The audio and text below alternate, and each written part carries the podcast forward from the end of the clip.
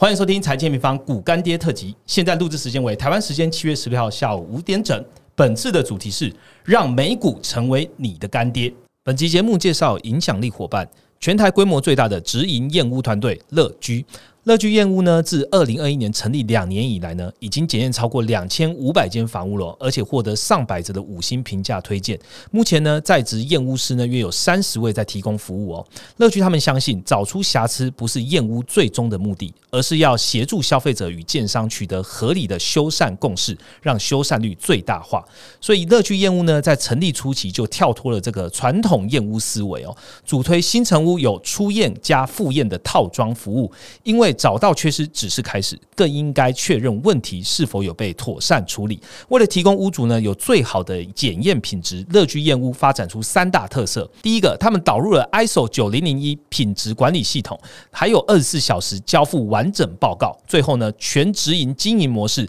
确保每场燕屋都有一致的好品质。这乐居燕屋推出了早鸟优惠方案，不论新城屋或中古屋，十四天前预约皆可享有千元折扣。针对新城屋社区呢，还有团体优惠方案，点击资源链接了解更多。那我们就开始今天的节目喽。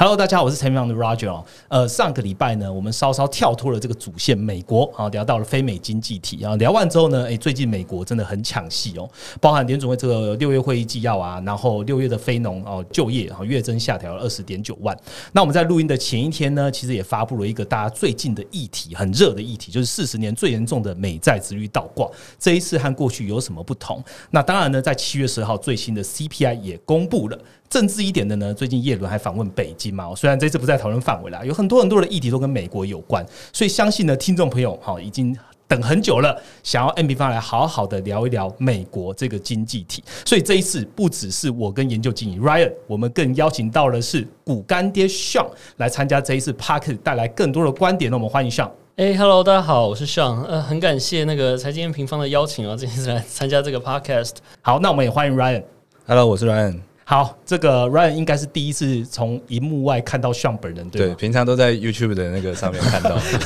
刚 刚一彩排的时候，Ryan 就说：“哎，看到大神了，好久不见。”第一次看到，就看看过很多次，但是第一次看到，终于见到本人，感恩的感恩。OK，那相信 M 平方的听众朋友应该也蛮多人听过或看过这骨干爹的节目哦。所以呢，我们一开始先请三个礼拜停更后，终于又更新的 Sean 来介绍一下自己骨干爹的 YouTube 频道吧。哎，Hello，Hello，大家好，我是 Sean，我现在在经营这个骨干爹。YouTube 频道讲的是总金啊，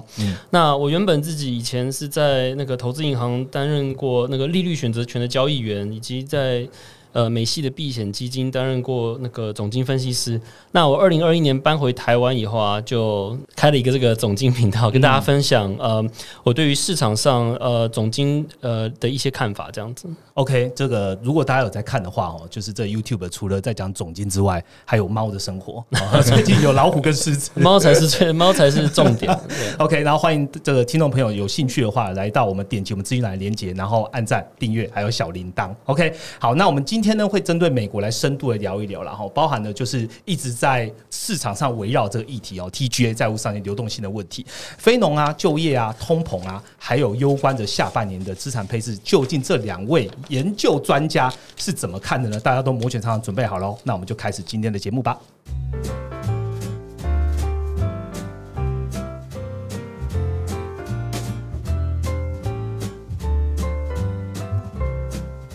好，马上进到我们第一个主题哦。一开始就先问两位 TGA 的事情了哦。这个美国债务违约的风暴哦，用现在市场上来看，好像已经安然的度过了。不过呢，这个之前对于提高债务上限这个短期的焦虑哦，可能会变成这些银行业这些中长期的威胁。我想先问 Ryan，从现在来看，你认为这个债务上限这个 TGA 比较像是释出流动性吗？还是比较像是长久会吸收流动性的？好，那其实我先帮大家更新一下最新的状况哈。就我之前在录制之前，反正我们在看到七月十一。一号的一个 TGA 的一个账户余额，其实已经回升到了五千四百二十七点八亿了。那我们之前其实有在不管是 FOMC 的直播或是七月报都有提到，其实，在六月以来的这个就是财政部这个发债，他在六月七号的时候发布一个就是融资的一个公告。那他在七月底的时候，TGA 的一个现金余额的一个目标是六千亿，嗯，所以就是让这段时间债市供给还是会很大，大然后呢，资金会被 TGA 吸收。那美债殖利率也确实有出现个比较强的支撑，甚至有一度十年的呃殖利率超过四趴的一个状况。不过其实拉到中长线来看，财政部公告其实它也蛮明确有提到，就是六七月它会大量发债，让它补充它的 TGA 的现金余额，但是到八月的 TGA 它就会转向释放。只是这个东西我要有一个小弹书，就是因为它这个是算是在债务上限后额外公布的一个公告。那实际上其实财政美国财政部他们在二五八十一月的一个月初都会公布他们的一个融资计划，所以在八月初的时候，我们要去特别注意一下，就是它到底给的这个 Q 三，也就是九月底的这个 TGA 的一个季底现金目标是多少？那上一次的一个公布是维持在六千亿，所以其实可能它在七月底就会达到它的目标，这样的话流动性就不会有在太多被抽出的一个情况。但是如果说它这个呃季底的这个现金啊，如果有在上调的话，是的话，那可能就会再抽一点流动性。但是目前其实看起来应该是不会啊，因为它六月七号的时候是讲说八月它的 TGA 就会开始释出了。嗯，我们在讲 TGA 的时候，其实一直在讲说 TGA 这样释出到底谁来承接？所以有在 follow M 平方的听众朋友也知道说 ONRP 就很重要。那我同步来问一下炫好了，ONRP 在这一次 TGA 发债这边占有什么样的角色？跟你怎么观察？哦，对啊，就是那个 TGA 的钱最重要是从哪里来的？因为那个如果你那个是从 overnight reverse repo 来的，就是那些钱本来就不在这个这个实体经济里面，所以对这个世界是没有太大的影响的，只是从联准会的一个账户呃移到另外一个账户而已啊。所以我们看到 TGA 增加了五千亿，但是其实 overnight reverse repo 减少了三千亿啊。所以其实这一次美国财政部他们发债，然后呃重建他们的现金水位，其实有六成的钱就是联总会的另外一个账户移过来，这对世界没有什么影响。所以这个就让呃大家觉得就是比较没有那么担心了，流动性就是有影响，但是没有想象这么大，因为。呃，联总会其实在上半年一直都有在缩表，那缩表的过程中，其实，嗯，我们一直在市场上感受不到他们缩表的那个流动性紧缩的威力，主要就是因为财政部一直在花钱把这个缩表的效用抵消了。对，现在呢，财政部开始又重建他们现金水位，所以呃，尽管他们有吸收流动性，就是他从联总会的另外一个账户移过来，但是其实至少我们下半年可以。看到就是缩表就是要真实的发生了，嗯，所以缩表真实的发生是仅仅限于在联总会吗？还是说你这边观察会观察到更多的央行？哦，对啊，因为其实今年上半年其实是一个很诡异的年代啦，就是说。从去年开始，大家都在升息缩表，我们就预测说，接下来两年、三年就是是一个紧缩货币政策的循环，全球都是。但是因为今年上半年发生了很多这种所谓的 idiosyncratic 的的事件呐，像像中国经济很差，所以中国央行就透过逆回那个隔夜逆回购那种东西开始放水。然后像是日本，因为去年呃十年国债殖利率的区间被挑战，导致他们要一直印钞去买十年国债去呃去 defend 他们那个殖利率区间啊，像。今年三月的时候，美国那个 Silicon Valley Bank 跟 Signature Bank 倒闭啊，导致联总会要启动那个紧急借贷计划，去有抵押品的借钱给银行。这导致这这三家央行虽然他们本来都在呃紧缩货币政策的循环，但他们的资产负债表都扩张扩表了。对对对，都变成扩，都变成扩表。唯一维持缩表的只有欧洲央行而已。但是今年下半年这些暂时性的因素都消失了，所以呢，我们看到从五月、六月开始哦，这三大央行的扩表。都结束了，又回到了缩表的形式，所以这其实下半年比较需要注意的一个风险啦，就是说我们上半年没有感受到缩表的威力，是因为有很多其他的事件发生导致暂时扩表，但是下半年当我们回到缩表的节奏以后，也许我们在某个时间点会感受到流动性紧缩的威力。嗯，好，Ryan 是不是也观察到中日的央行是不是也会有这样的？对啊，其实在中国这部分大家都知道，因为它现在就是有个通缩的一个状况，所以其实上半年就是刚刚哎，就是像我讲到一些哎可能逆势的一个扩表的一个状况，我觉得中国也贡献很多。那我觉得下半年的话，的确，其实我的态度也是要可能会去关注一下日本央行这部分，因为日本央行它其实就是全球宽松的最大主力嘛，嗯，对，那它也是掌握了所有人的一个底层的一个利率，所以它如果说它针对 YCC 在做一些调整的话，确实是有可能就是让诶市场的一个流动性的环境再做一点紧张的一个状况。对，但是这个部分的话，我记得我们后面应该还会再讲一下。对我们先点到为止。先跟各位听众朋友讲一下，我们刚光是刚刚彩排哦，我们就听到非常多像的 inputs，所以他如果如果有兴趣的话呢，以后彩排我就侧录一下。然后那个 彩排可以那个录两集，录两集，彩排一集，重视一集。好，那我来问下一个问题了。下一个问题我们把它拿来看这个就业市场好了。刚刚其实聊到了非农就业新增嘛，哦，那其实四五月呃这一次公布非农之后，反而四五月的前值双双都被下修了哦。那大家就会来讨论说，哎、这样非农看起来滑落，对经济来说是你是偏空来解读呢，还是偏多来解读？因为大家都在讲说就业市场啊，是不是因为这样子下修之后，就真正回到供需平衡的状态了？那我们先请向跟大家分享一下好了。嗯，我觉得今年这个整个美国就业市场的趋势其实蛮明显的，就是一月的时候大家都说 no landing 嘛，那个时候大家是就业市场最火热的时候。对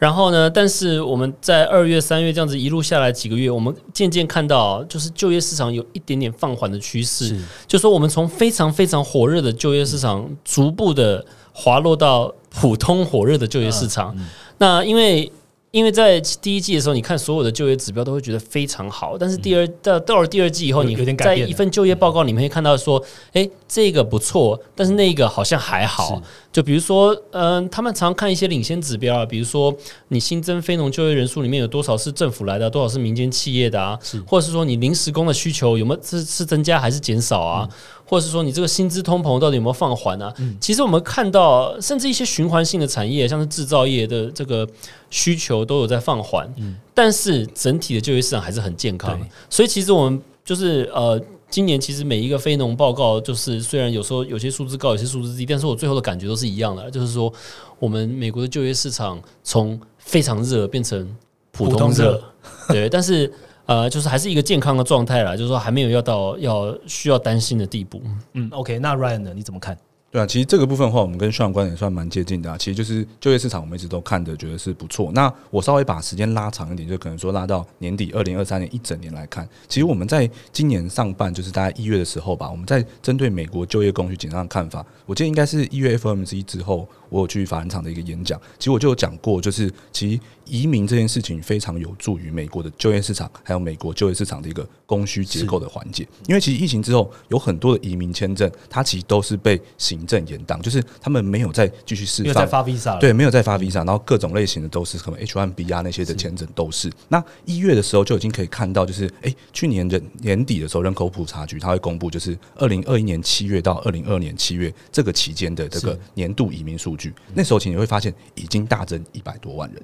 然后呢，在这个细节里面，我们可以去看到说，里面的一个结构，中国的移民人数那个时候还是年减二十趴，但是中国到今年年初才开放嘛，对，所以其实我们在一月那时候做的一个判断就是，其实今年应该会看到很多的一个中国移民的进去，然后呢，签证那时候的 delay 的一个数量也还在疫情后的新高，所以其实，在移民这流入美国的这个状况，我们看到都还有后续的一个延续动能。那那是我们一月的时候的时候的一个判断。那现在的话，其实我们认为这个趋势还没有结束，因为其实中国它这个呃就是年检的二十趴，它如果说真的要恢复到疫情之前，我们估计可能到一年到一年半。的时间，它才会回来。然后呢，这个部分我觉得对于美国就业市场啊，对于它的经济，其实它的总体是蛮有帮助的。那主要原因是这样啊，就是其实你就业人口的总人数增加，然后呢，就业的一个总收入增加，其实对于整体经济的需求，它自然也会有一个增加的一个状况。那这个目前移民的溢注，我们就预估了，从今年的一月可能还会到呃，就是今年年底的是十成了。这样是是，好，我们刚刚聊完移民之后，我想再回头来问一下 Sean，就是说劳动力市场里面，我们之前在看的，就是说啊，这些已经离开的劳动力到底会不会回来？那对对对 Sean 在这个劳动市场里面，是不是有一些 finding 也可以跟听众朋友分享一下？其实，在那个在联准会去年的报告里啊，他们有提到，他们认为这个呃薪资通膨有一部分当然是因为劳动力的供给减少，他们自己的预估是呃疫情后有两百万人提前退休，OK，然后有川普的时期的移民政策不友善，导致美国在过去几年少了一百五十万个移民，是所以呢，但是这两件事情在目前都有往好转的方向，呃，看起来都有好转的趋势啊。就像 Ryan 刚刚讲的，移民的问题目前有往正确的方向走。至于提早退休，那个当然是没有办法避免了，因为你你提早退休了，除非你真的很需要钱，经济很不好，你也不会随便回来。但是好的是，我们发现这个 prime age，就是说呃壮年的劳动参与率目前正在上升，已经上升到呃超过疫情前了。这表示什么？虽然年长的人提早退休，然后他们不会回来市场，但是有更多年轻人、壮年工作年龄的人，他们愿意回来愿意回来工作。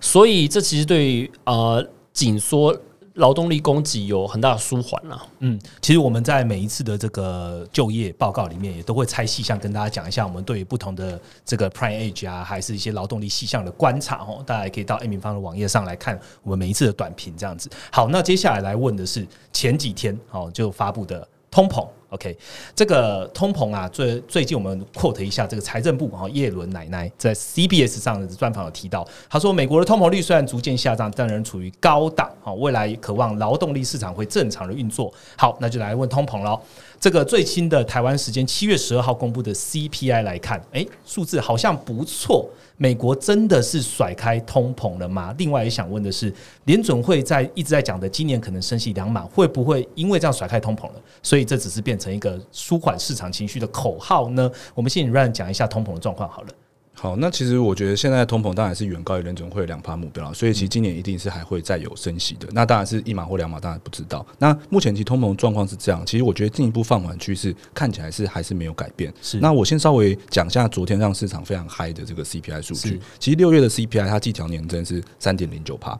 那大幅的低于说前期的这个四帕多。这个部分我要稍微提醒一下，这是这是因为它碰到了六月非常非常高的一个基期，所以其实我觉得真正就是让市场觉得说，哎，优于预期的一个部分，主要是在它的一个核心通膨的一个部分。它核心通膨它的一个六月的技巧年增是四点八六，那是第一次的跌破五帕。那它核心通膨月增率是零点一六帕，它其实创下了二零二一年二月以来的这个新低。嗯那这个新低其实你可以把它想象成这样了，就是如果说它之后都维持这样子的一个月增率的话，它的核心通膨年增率就会续降。那如果我们拿去对照，就是去年 Q 三的这个机器，其实我们会发现说，哎、七月的机器当然相对较低，但是到八九月之后，它的机器还是会有零点五帕月增以上的水准。是所以其实我们是预计啊，这个呃，就是核心通膨部分在 Q 三的时候，还是会进一步的一个慢慢放缓。那我们最新的一个快报其实有提到纽约联储他们最近新建的一个 MCT 的一个模型，他们二零二二年的四月就提出来了，只是现在把它变成一个正式的数据。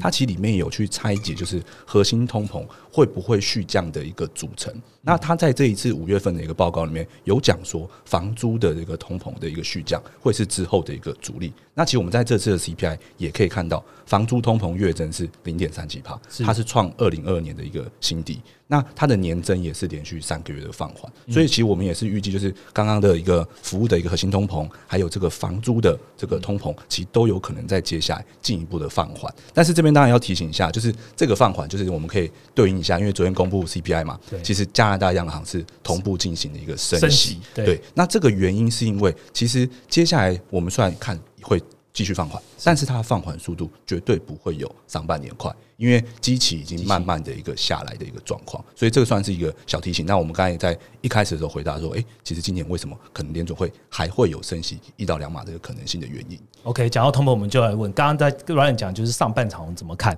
然后下半年呢，就是大因为机器的因素，那也想要问一下这个 Sean 这边，你下半年你是怎么样看待通膨呢？还有这一次的核心通膨，你是不是除了刚刚讲到的服务业之外，你有发现旅游跟机票的状况也有一些改变？哦，对啊，因为其实说实话啦，上半年的这个呃第二季的通膨回落完全是在于预期内的啦，就是像是 Ryan 刚刚讲的嘛，因为主要是俄乌战争是去年三月开打的，对，然后所以油价在这第二季的时候是最高的，然后刚好那个二手车价格那时候也还没跌，所以呢，在今年就是其实，在过去几个月，我们看到所谓的 headline CPI，就是所有的项目加起来的这个通 CPI 通膨一直降，但是其实那个对联总会来说是好消息，但是没有那么好，因为通常 CPI 我们看 headline CPI 跟 core CPI。Headline CPI 是政策目标，因为那是大家真正付的钱，大家真正的生活成本。但是 Core CPI 就是你把石油跟食物拿掉，那个才能对于联总会来说，那个比较代表 trend，那个说那个能才能比较预测未来，是。就说通膨未来往哪里走。那其实我们在第二季看到的，原本都是 headline CPI 一直掉，因为油价激起啊，因为俄乌战争时机等等，因为二手车等等。但是我们那时候原本一直没有看到 core CPI 在掉，原本那些我们在纠结的事情，房租房租在去年下半年讲了多久要掉，结果一直呃晚了一个月，晚了两个月，晚了三个月都没有掉。但这一次这个报告，呃，这次。公布的六月份 CPI 报告是我呃近半年来看过最最 encouraging 的一份报告，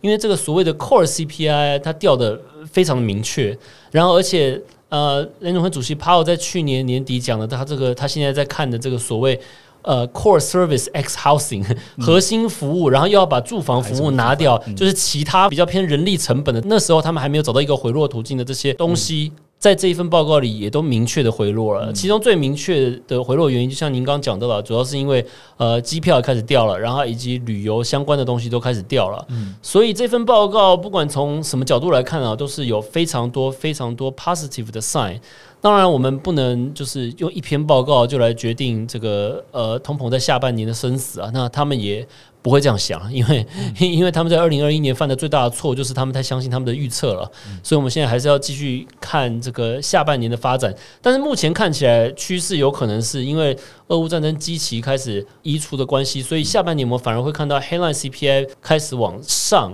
但是 core CPI 持续往下，嗯，那至于林总会要怎么样面对这样的跟上半年不同的剧本不一样方向性呢？这要等他们来告诉我们了。因为就像刚刚讲到了嘛，headline CPI 其实是对是政策目标，是人民真实的生活成本。但是 core CPI 呃代表的是 trend，如果 trend 往下，但是当下的成本在变高了，那就看他们愿不愿意等了，因为。上半年你看他们一直降息放缓放缓，其实是合理的。从去年开始，他们的货币政策的节奏就是这样。一开始，因为我们远远落后，所以我们要升息升得非常快。但是当我发现每个月 headline 的 CPI Y Y 都在降的时候，我就可以开始从一次两码变成一次一码，降变成两次一码，对对不对？他们现在我们已经到了两次一码的节奏了。那如果下半年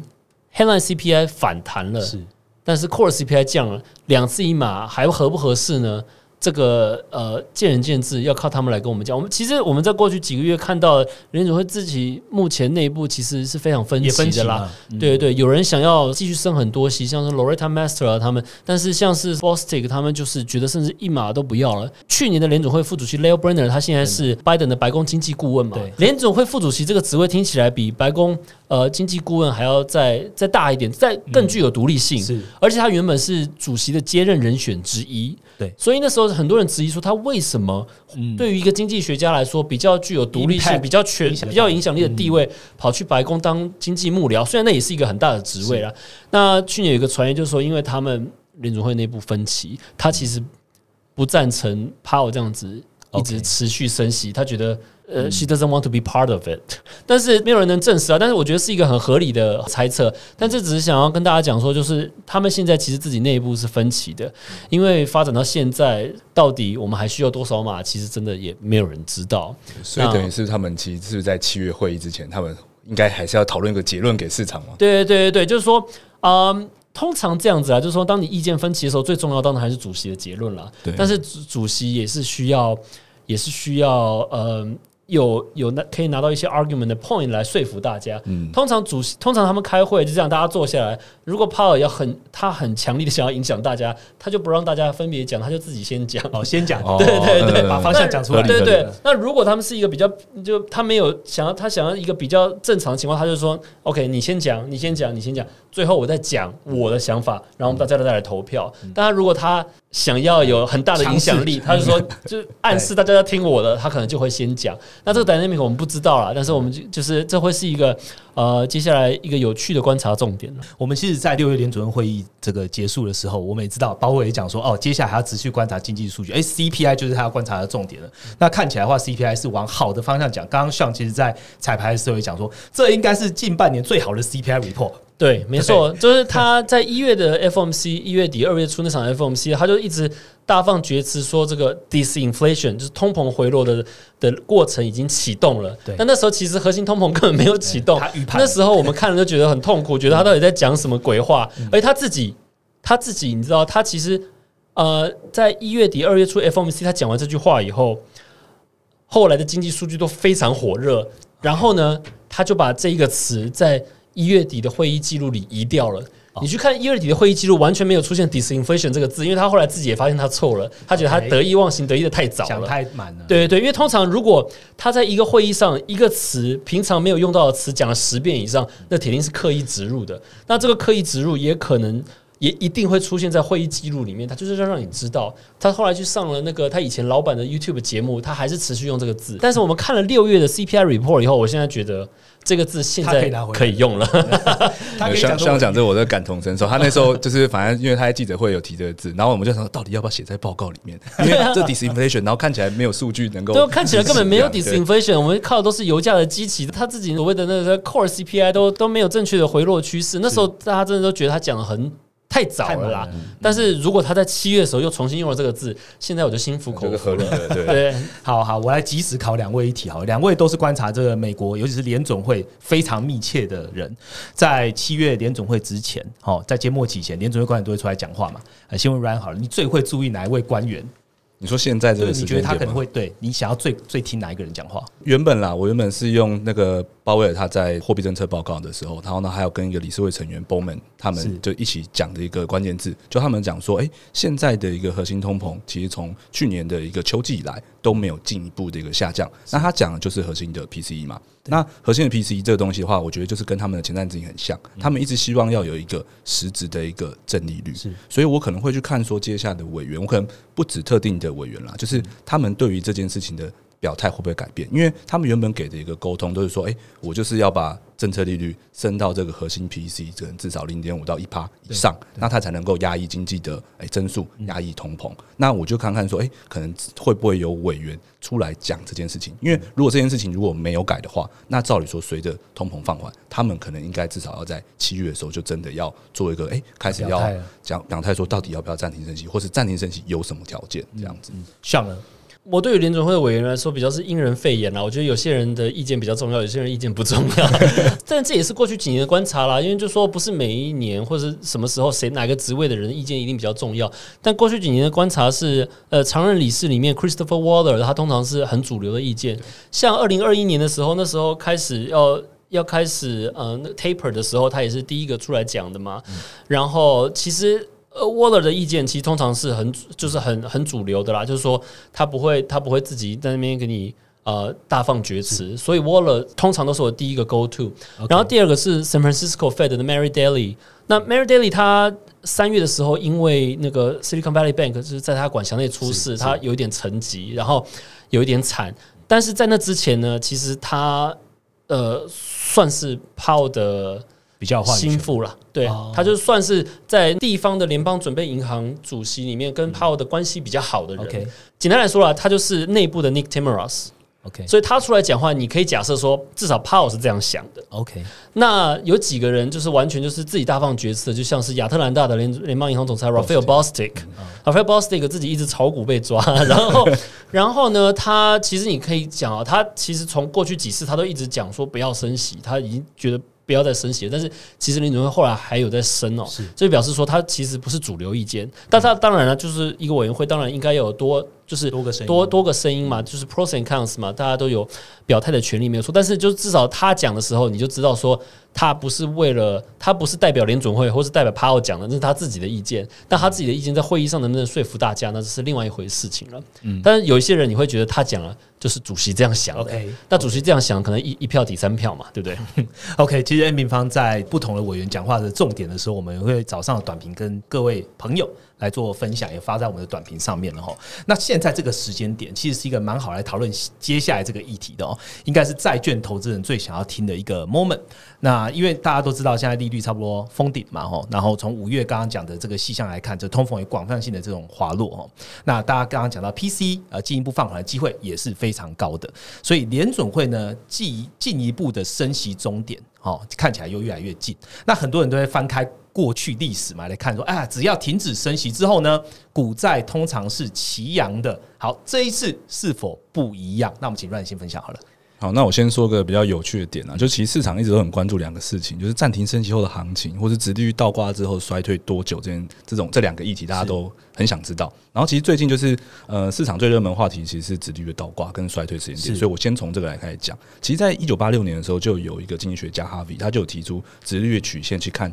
实际的这个经济的一个状况。那他使用是十年期去减三个月期的这个公债利差。是，那其实确实是在一九七六年之后，就是每一次的这个倒挂发生，总共发生八次，都有预测到之后的一个经济衰退。那哈维他定义这个经济衰退是 GDP 的一个季减，所以如果以这样的一个条件来看的话，其实大概一九八二年其实有发生倒挂的时候，然后就已经处在 GDP 已经季减的这个情境。那这一次在二零二二年的十月的时候倒挂，那其实去年的一个上半 Q one Q two 也是两季 GDP 的季减，所以我们也不能排除说衰退可能。已经发生过这种可能性。如果是从就是两千年之后这个平均滞后的一个时间来看的话，也会发现说后四次的这个殖率倒挂，它衰退的一个滞后时间是有越来越长的一个状况。那哈维其实有给一个解释啊，就是因为这个东西已经被广泛的被人家知道了，所以当它倒挂发生的时候，其实企业会开始保守，是然后呢，或者诶民众的消费行为也会开始保守，所以让这个时间有慢慢延长的一个状况。那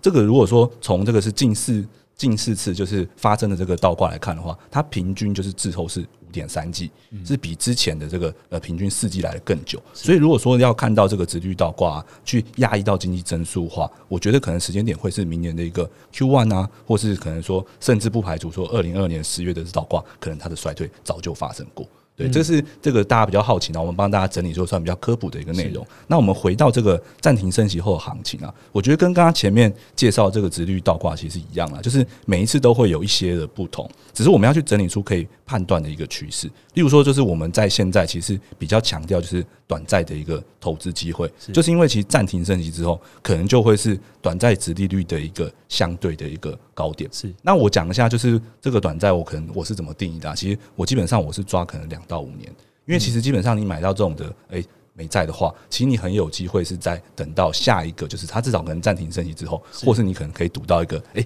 它。中间这个五年内有一个降息的一个机会的一个可能性。那你现在买进去的时候，你就是看你自己的要求报酬率多少。可能说现在二 Y 五趴，你觉得够了？其实我都觉得都是一个不错的一个买的时间点。那暂停升级之后，因为它的名目率就不会再上了嘛，所以它的一个相对的一个值率的高点就也会出现。那这个我们如果说整理过去每一次暂停升级后的一个表现的话，其实我觉得啊，看起来是三到六个月内，只要不要有出现那种因为经济衰退的一个降息的话，其实股债都会比较有高几率是一起。起扬的一个现象。OK，Ryan，既然讲完了这个债，然后讲一点点股啦，我们让股的部分也请股干爹哦上来跟我们讲一下好了。暂停升息后你怎么看？就像刚刚讲的，暂停升息以后，这个因为因为联总会的那个。升息循环停止以后，通常下一个步骤是降息，所以当当然我们可以理解，这个债市通常都是很 OK，表现的很 OK 的。但股市呢，就取决于说升息循环结束以后，经济是否陷入衰退。OK，那其实历史经验告诉我们，在一九八五年以前的高通膨时期，通常升息都升到呃经济衰退以后才会停手。对，那时候通膨还不一定打得下来，所以通常在一九八五年以前高通膨时期的时候，呃，停止升息以后，经济都还是。衰退，所以股票呢也都表现的不太好。对，但是在一九八五年以后低通膨时期，因为低通膨时期的时候表示什么？表示通膨从来没有失控过，央行都提早升息，避免通膨失控了。所以呢，在通膨没有失控的情况下，他们可能可以在经济初露败相的时候就停止升息。那通常的时候经济都还没有什么问题，所以反而股市在那个时候呢都还能有一波涨势，因为经济没有衰退，EPS 还是成长稳健。是，但是你又。预期说，殖利率不会再往上了。但另外一方面来讲啊，升息循环后期的资产上涨，它其实蛮少成为一个牛市的起点。举一个最好的例子，因为我个人觉得是跟现在最像的例子，就是一九九八年到两千年，就是所谓的打抗 bubble，或者我们叫打抗 cycle 好了。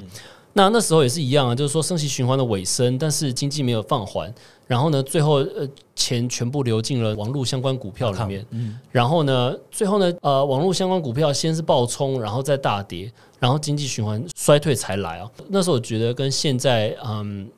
时空背景最像的一个历史经验了，因为你知道去年打通膨，我一直以为说去年是一九七三，今年应该是要一九七四，结果我们也就是对 对，结果我们一直看到就是说所谓的那个。呃，经济衰退一直没有发生，失业率也不上，然后反而是热钱涌向了一个这个所谓的新的呃成长动能。那时候新的成长动能是网络，现在新的成长动能是 AI。AI 我们看到很多公司其实已经开始采用 AI 的那个 AI 的 solution，然后就涨价嘛，像 Salesforce 啊或者是什么的。所以这个时空背景跟当时很像啊。那这告诉我们什么？就是说我们现在很可能从历史的经验来看，我们是进入了呃升息循环尾声，然后经济还没有衰退，但是市场对于呃，殖利率也就是折现率已经没有那么害怕的情况，所以大举资金涌入涌入新的成长动能。那很有趣的是说，如果你把那一段时间拿出来看，那一段时间也是一样，殖利率曲线倒挂。嗯，在一九九八年的年底就已经倒挂了，但是那个是殖利率曲线倒挂这个东西哦，在历史上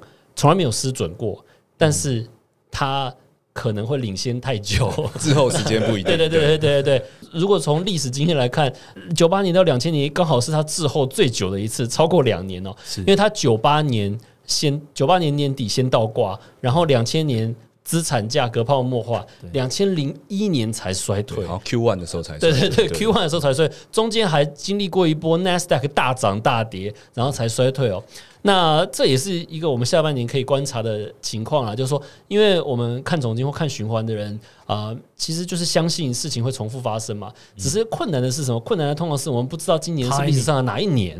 就说像我今年开年的时候觉得是一九七四，然后后来到了第二季以后，开始觉得原来不是一九七四，原来也许是一九九九。但如果一九九九这个这个这个比喻是成真的话，那就表示也许我们就是会步入一个直利率曲线倒挂领先非常久的一个一个时期我。刚刚还以为说，哎、最难的事情是不知道 AI 梦可以做多大，跟当初的网络一样，你不知道它可以做到多大。哦，是是，那也那也很难，那也很难。但我是那个说从总经的角度来看，因为呃习惯是我会想象说今年到底跟什么哪一年比较像从那一个年来开始去大胆的假设，小心的求证。那今年就求证失败了，那我们就换到一九九九年的。那对了，那我觉得目前从目前这样回头来看，不管是从直利率曲线呃领先的程度、经济状况来看，其实九九年的这个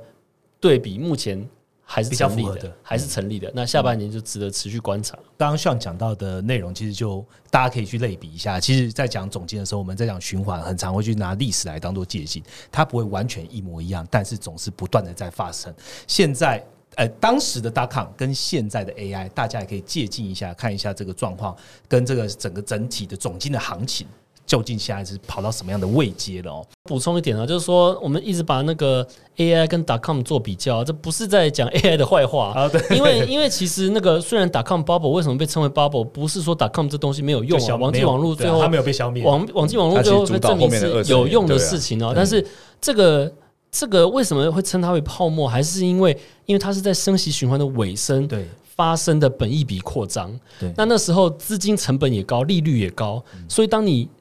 折现率高、本益比也高的时候，就很难维持着很稳定的、长久稳定的在这种状态。对，除非你的获利要非常及时的嗯能补上，然后把那让那本益比下来。对那打康 bubble 就是呃时空背景是这样，你资金成本变高，资产价格也变高，然后最后就破掉了。这跟这个 underlying technology 到底有没有用没有关系啊，只是因为你的本益比扩张发生在升息循环的尾声，就很容易造成这种不稳定的时状态。空背景那我们的时空背景目前也是这样子啊，嗯嗯，所以但是 AI 目前看起来还是很就其实有一部分可能 maybe 是 AI 产业它本身的基本面，它的哎、可能出货量啊什么，我们也要关注一下。对对对，因为就是说，当初因为是涨到，就是说那些公司他们没有获利的都全部都那个，也都涨翻天。对对。看就涨了，对对对，但有有些是有的，像当初 Cisco 网通设备嘛，嗯。那当初就先涨了，然后台湾供应链一起涨，那现在就是现在的 NVIDIA，然后台湾供应链一起涨，但是对。当初已经涨到说，就是只要有打网络，他们有应用都可以涨。没有赚钱的都涨了啦。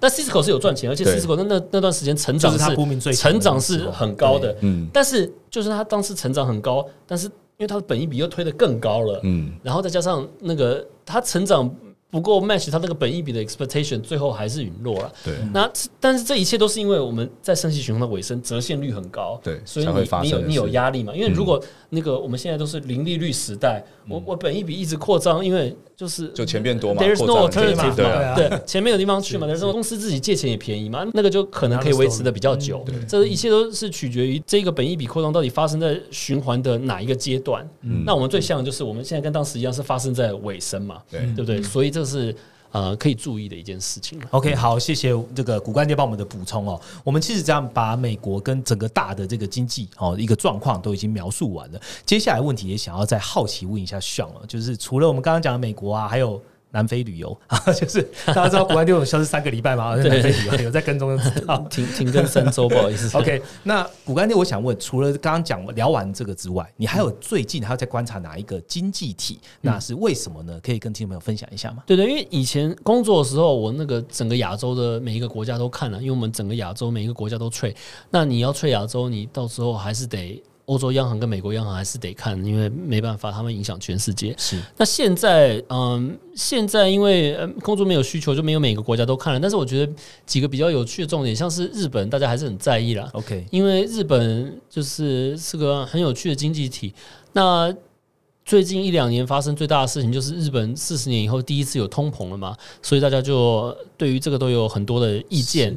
那我个人对于这个的想法就是哦，如果你有观察日本央行，你在过去十几年、二十年有观察日本央行，你就知道，其实从二零一三年、一四年 Abenomics 开始，Kuroda 上台以后，他们要做的事就是一直想办法要把通膨逼出来，对把通膨逼出来。他们货币政策的演进一直都围绕着一个核心价值，就是我要如何宽松的更久，让我这个宽松可以走得更远，然后让不会产生系统性的风险，然后又可以把通膨逼出来。是那这一次也不算是他们的功劳啊，因为这次有点算是输入性通膨啊，是是全球的功劳。环境这次他们通膨终于逼出来了，所以啊，嗯，市场上一直有一些声音呢，会觉得说他们可能要升息啊，是因为全球央行都在升息，要压抑通膨。呃，日本也会最后也终会发了。那这个我是持比较不一样的意见了。我是觉得说，呃，如果你有观察他们，你就知道过去十年的勤含辛茹苦才养出来的通膨，就是你如果是你经历了那十年，你绝对不会去打压它了，你巴不得它失控啊，对啊，因为我们都知道这个 inflation 这件事情，很多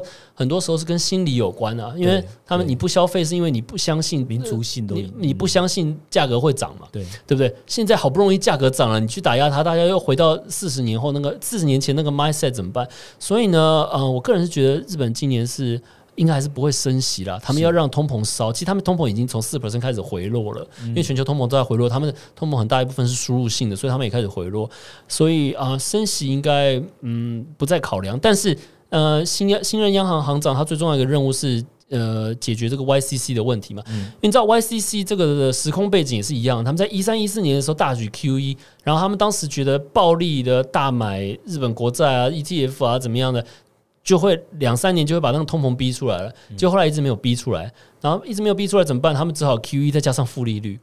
然后呢 QE 再加上负利率以后还是逼不出来怎么办？那因为你知道所谓的 QE 什么，他们通常是定量的买嘛，一个月买多少买多少。那他们如果这样子要无限的定量的买，那他们不可能的，因为债券都被他们买光了，市场就不 work 了。他们要怎么样能继续宽松又不定量的买把债券买光？所以他们就改成直利率曲线控制嘛。嗯因为如果你一个央行是有 credit 的话，就是说大家相信你说这个区间在这就会在这，我一定会死守到底，那他们就不会去挑战你的区间，你就不用买那么多的债券，又可以把直利率维持在低的低点嘛。所以这也是一个当初为了延长宽松货币政策的手段，但是因为走到现在以后，他们也 也已经买了呃超过五十 percent 的在外流通的 JGB 了，对对对对。然后呢，去年的时候，因为因为全世界的殖利率又上升，大家在挑战他们区间的时候，嗯，他们几乎把所有的 new issue 都买了七十 percent 到九十 percent 了。OK，所以他们又遇到了同样一个问题，就是说 sustainability 的问题了。我们想要继续宽松，继续把通膨逼出来，但是呃，我们不能把国债都买完了，这全部收完市场会不 work 嘛？因为你知道，如果国债都在他们手上，那这个十年国债的殖利率就不代表任何事情的话，是。就是乱就在殖利率曲线上面凸出来或凹下去的话，这样的企业发债也不知道用什么定价啊，或者是说卖东西，就是会产生非常多新的问题啦。所以新任央行行长今年最大的一个任务就是如何继续宽松，如何结束 YCC 又不让市场觉得他们在紧缩，然后能不要让你知道日元大幅升值欸，听起来是门艺术、欸，继续刺激他们的。对日本央行啊，那个日本央行总裁的工作一直都很困难啊。而且呢，而且日本央行哦，这个会议通常都很有传奇色彩，有故事性，因为他们跟美国央行的这个行事作风不一样。美国央行相信跟市场沟通，让市场知道我们在做什么。我们的货币政策效果会最好。对日本央行相信市场不知道我们在做什么，我们的效果会最好。所以每一次你就会，你知道，每一次这个日本央行会议前就有人在猜测啊，说什么哎呀会不会这次升息啊，会不会他们要怎么样啊？然后然后每一次猜，然后。就是会买一些选择权或怎么样，每次都是浪费钱，直直到每每一次准这样，猜不透，直到大家都放弃都没有猜的那一次，他就会让你惊讶。每一次都是这样，日本央行是一个非常让人非常烦躁的央行啊。但是我相信啊，就是说 bigger picture wise，我们不从 trading 的角度来看，我们 bigger picture wise，今年他们的任务就是如何持续维持宽松的货币政策，但是又解决他们这个 YCC sustainability 的问题了。这的确是一门艺术。好，谢谢这个古安爹的分享啊，我想。问一下，就是欧洲呢？欧洲你觉得给给一个小小的 brief 吗？那欧洲这个，你知道，这个如果你有经历过欧债危机，或者是你有经历过一八年以前的欧洲，你就知道，你就会对欧洲的生产力跟效率跟很多事情都会存疑啦。因为那时候信任他们了，对对对，因为那个时候是那个零利率的时代，然后。他们还一直出问题，嗯，然后我们有经历过那段时间的人就很难以想象，说欧洲现在升息升到四 percent、三 percent、四 percent 了，然后他们。不会出问题，